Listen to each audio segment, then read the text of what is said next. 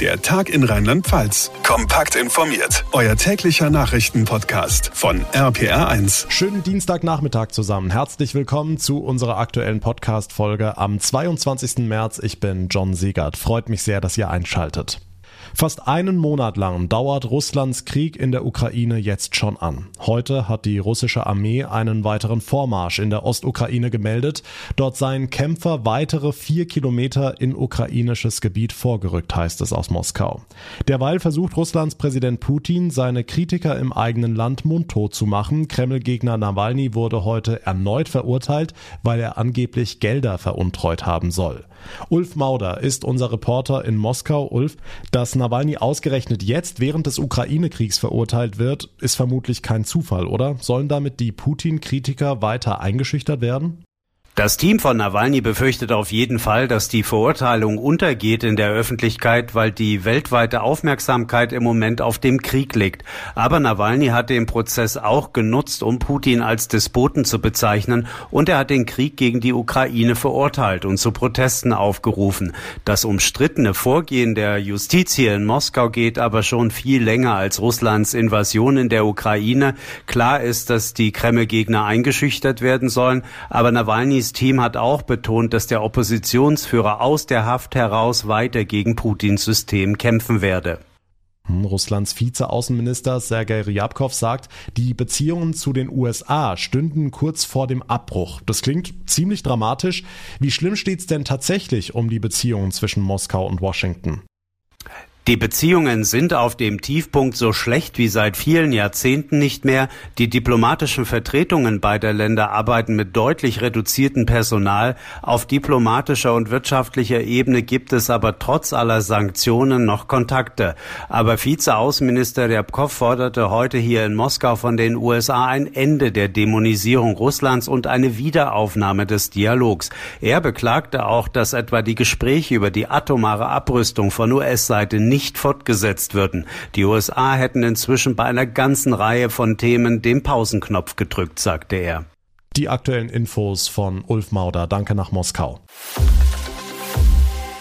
Eine Region wie das Ahrtal, in der noch immer so viel repariert werden muss, einerseits und zum anderen reihenweise junge Leute, die gerne anpacken wollen, helfen wollen, aber nicht genau wissen wie. Das müssen wir zusammenbringen. Klare Sache. Und deshalb gibt es seit heute ganz offiziell die Aufbauzeit im Ahrtal. Läuft ähnlich wie ein freiwilliges soziales Jahr, nur eben in einem Handwerksbetrieb, denn es geht, wie gesagt, ums Reparieren und Wiederaufbauen. 16 Plätze sind fürs erste Mal vorhanden. RPA1-Reporter Olaf Holzbach. Wie und wo kann ich mich bewerben? Also bewerben kannst du dich bei der Handwerkskammer Koblenz anrufen oder E-Mail schreiben. Es sollte nur schnell gehen, denn die ersten Plätze sind schon vergeben. Ich komme ja von da. Mir liegt die Region sehr am Herzen und ich weiß ja, wie sie jetzt aussieht. Meine Großeltern sind davon betroffen und ich weiß ja, wie schlimm die Lage ist. Ich habe auch mitgeholfen dort und für mich war es halt sehr wichtig, dort halt anzufangen. Jan Wollenweber, ein Junge aus Bad Breisig und demnächst wieder Aufbauzeitler. Mindestens drei Berufe will er ausprobieren, unter anderem Elektriker im Betrieb von Dominik Tietz in Königsfeld. Bei uns kommen die Leute direkt, also die jungen Leute kommen direkt dazu, helfen mit Kabel legen, Schlitzen, Stemmen, ne? Aufputzmontage, alles, alles was gerade so anfällt, um alles das wieder aufzubauen, was da kaputt gegangen ist. Jede helfende Hand ist willkommen, auch wenn sie anfangs noch ungeübt sein mag. Dafür stehen ja Fachleute parat. Gibt es eine bessere Gelegenheit auszuprobieren, was mir liegt? Kaum findet der rheinland-pfälzische Arbeitsminister. Wir nehmen den Spirit der Helferzeit aus dem Ahrtal und geben den Menschen die Möglichkeit reinzugucken, sich zu erleben und dann nach einem halben Jahr doch viel, viel stärker zu wissen, wohin die Reise geht. Alexander Schweitzer, knapp 200.000 Euro lässt er sich die Wiederaufbauzeit kosten. Ein kleines Taschengeld und Unterkunft für die TeilnehmerInnen inklusive. Und wenn es am Ende doch nicht das Handwerk ist, bleibt immer noch das Erlebnis. Dann kann man sagen, pass auf, ich habe da vielleicht mal ein halbes Jahr mit angepackt. Ich habe damals mit ATA mit aufgebaut. Deswegen sieht es vielleicht 2030 wieder ganz toll aus. Ne? 2030. Das ist doch mal ein Ziel. Die Wiederaufbauzeit für die A. Anpacken und ausprobieren. Bewerbungen bitte schnell an die Handwerkskammer Koblenz. Und damit zu weiteren wichtigen Meldungen vom Tag zusammengefasst im Kurzblock von Franka Wolf. Schönen guten Tag. Bei einem schweren Verkehrsunfall in der Mainzer Innenstadt ist heute ein drei Jahre altes Kind gestorben. Das Mädchen habe die Straße an einer Ampel überquert und sei dabei von einem rechtsabbiegenden Auto erfasst worden, so die Polizei. Es habe schwerste Verletzungen erlitten und sei kurz darauf gestorben. Polizeisprecher Matthias Bockius. Ja, die Mainzer Polizei hat in äh, Zusammenarbeit mit der Staatsanwaltschaft Mainz, die bei sowas natürlich dementsprechend eingeschaltet ist, die Ermittlungen aufgenommen. Im Auftrag der Staatsanwaltschaft ermitteln wir jetzt den Unfallhergang. In Zusammenarbeit mit dem Gutachter müssen wir jetzt schauen, wie der Unfall passiert ist. Und ähm, das dauert natürlich jetzt. In einem weiteren Prozess hat ein Moskauer Gericht Kreml-Gegner Nawalny heute erneut schuldig gesprochen, weil er angeblich Gelder veruntreut haben soll. Jetzt steht das Strafmaß fest, neun weitere Jahre Straflager. Hier sitzt Nawalny bereits wegen einer anderen Haftstrafe. Er gilt als bekanntester Kritiker von Präsident Putin. Die Renten in Deutschland steigen zum 1. Juli, in Westdeutschland um 5,3 Prozent, in Ostdeutschland um 6,1 Prozent. Das hat Bundesarbeitsminister Heil heute angekündigt. Die Rentenfinanzen in Deutschland haben sich positiv entwickelt, weil wir den Arbeitsmarkt in der Krise in Deutschland stabil gehalten haben. Deshalb ist eine kräftige Rentenerhöhung zum 1. Juli möglich. Davon profitieren 21 Millionen Rentnerinnen und Rentner in Deutschland, die sich das in ihrem Leben hart erarbeitet haben, die Deutschland in ihrem Erwerbsleben am Laufen gehalten haben. Bei einem bundesweiten Aktionstag gegen Hass und Hetze im Netz hat es heute Morgen in Rheinland-Pfalz 14 Durchsuchungen gegeben. Wie die Generalstaatsanwaltschaft Koblenz mitteilt, wird gegen Beschuldigte aus den Kreisen Main-Koblenz, Ahrweiler, Mainz-Bingen, Rhein-Pfalz-Kreis und den Städten Worms, Mainz, Landau, Trier und Kaiserslautern ermittelt. Bei der Razzia wurden Laptops, Handys und in einem Fall auch Waffen und Munition beschlagnahmt. Die neue Tesla-Fabrik in Grünheide bei Berlin ist eröffnet. 500.000 Elektroautos sollen hier künftig im Jahr gebaut werden. Die ersten 30 übergab Konzernchef Elon Musk heute vor Ort persönlich an die neuen Besitzer. Auch Bundeskanzler Olaf Scholz kam zur Eröffnung. Er lobte die kurze Bauzeit der Gigafactory. Sie wurde in zwei Jahren hochgezogen. Seit dieser Woche gibt's keine Homeoffice-Pflicht mehr. Die einen finden das gut, andere haben dagegen Bauchschmerzen. Deshalb wollen wir heute die wichtigsten Hörerfragen hier im Podcast zur neuen Homeoffice-Regelung klären, zusammen mit meinem Kollegen Jens Baumgart. Jens, erste Frage von Annika. Ende der Pflicht heißt, ich muss definitiv wieder ins Büro kommen, oder? Hm, klare Antwort ja. Also, wenn der Chef oder die Chefin das will, muss man wieder vor Ort sein. Die Arbeitgeber haben ja ein sogenanntes Weisungsrecht und da kann das Unternehmen vorschreiben, gearbeitet wird hier und eben nicht zu Hause. Aber natürlich können die Firmen freiwillig Homeoffice weiterhin anbieten. Es ist ja nur die Pflicht jetzt abgeschafft worden. Hm, Sebastian möchte es nochmal genauer wissen. Er schreibt, es hieß doch, es soll bald ein Recht auf Homeoffice geben. Was ist daraus geworden? Ja, da muss man äh, ehrlicherweise sagen, da ist noch nichts draus geworden. Bundesarbeitsminister Hubertus Heil hat das zwar grob angekündigt, äh, da geht es auch gar nicht um Corona, sondern um generell ein modernes, flexibles Arbeiten, familienfreundlich, möglicherweise auch ökologisch, wenn man nicht mehr fahren muss. Aber soweit sind wir eben noch nicht. Viele Fragen sind noch offen, insofern müssen wir da leider noch warten. Okay, spannende Frage von Ariane. Was ist, wenn man Angst hat, weil in der Firma die Corona-Zahlen explodieren? Ausgerechnet jetzt wird die Homeoffice-Pflicht abgeschafft. Das verstehe ich nicht. Jens. Also äh, tatsächlich ist Angst kein Grund für Homeoffice. Ähm, wenn man sich trotzdem unsicher ist, sich Sorgen macht oder vielleicht auch zu einer besonders gefährdeten Gruppe gehört, Vorerkrankung oder so, dann würde ich raten, auf jeden Fall mit Chef oder Chefin zu sprechen. Vielleicht lässt sich irgendwas einrichten, vielleicht gibt's eine Sondergenehmigung oder auch ein eigenes Büro. Aber äh, nochmal, Angst alleine ist kein Argument. Interessant auch die Frage von Alex. Er pendelt jeden Tag mit dem Auto und stellt die Frage, darf ich bei den hohen Spritpreisen weiterhin von zu Hause aus arbeiten? Das ist gut. Ja, schön wär's, aber wo man wohnt und wie weit ich fahren muss, ist sozusagen mein eigenes Problem. Die hohen Spritpreise können also offiziell auch kein Grund sein. Aber auch hier gilt natürlich, Gespräche wirken Wunder. Vielleicht gibt es einen Kompromiss. Ich denke, den meisten Unternehmen ist es ja auch wichtig, dass die MitarbeiterInnen zufrieden sind. Und ich glaube, viele werden deshalb auch weiterhin Homeoffice es möglich machen, ob jetzt wegen Corona oder vielleicht auch wegen der hohen Spritpreise. Die Infos von Jens Baumgart, vielen Dank. Und wenn ihr weitere Fragen habt, dann könnt ihr sie uns jederzeit stellen. Alle Kontaktmöglichkeiten findet ihr in der Folgenbeschreibung. Seit gut zwei Wochen flehen uns die Experten regelrecht an. Bitte, bitte kauft nicht tonnenweise Öl, Mehl oder Klopapier. Aber ganz offensichtlich kommt diese Bitte nicht so richtig an. Viele Regale in unseren Supermärkten sind wie leer gefegt. Deutschland hamstert. Darüber spreche ich mit Professor Oliver Genschow, Experte für soziales und ökonomisches Verhalten an der Uni Köln. Herr Genschow, was bringt uns denn zum Hamstern? Wie erklärt das die Wissenschaft? Im Prinzip sind es zwei Mechanismen bei den Hamsterkäufen. Also wir haben auf der einen Seite Angstzustände, wahrgenommene Bedrohung, und das führt dazu, dass Menschen einen gewissen Kontrollverlust erleben. Und um diesen Kontrollverlust jetzt ausgleichen zu können, erneigen manche Menschen dazu, ähm, Hamsterkäufe durchzuführen. Auf der anderen Seite haben wir aber auch das Prinzip der Knappheit an sich, was diese Hamsterkäufe treibt.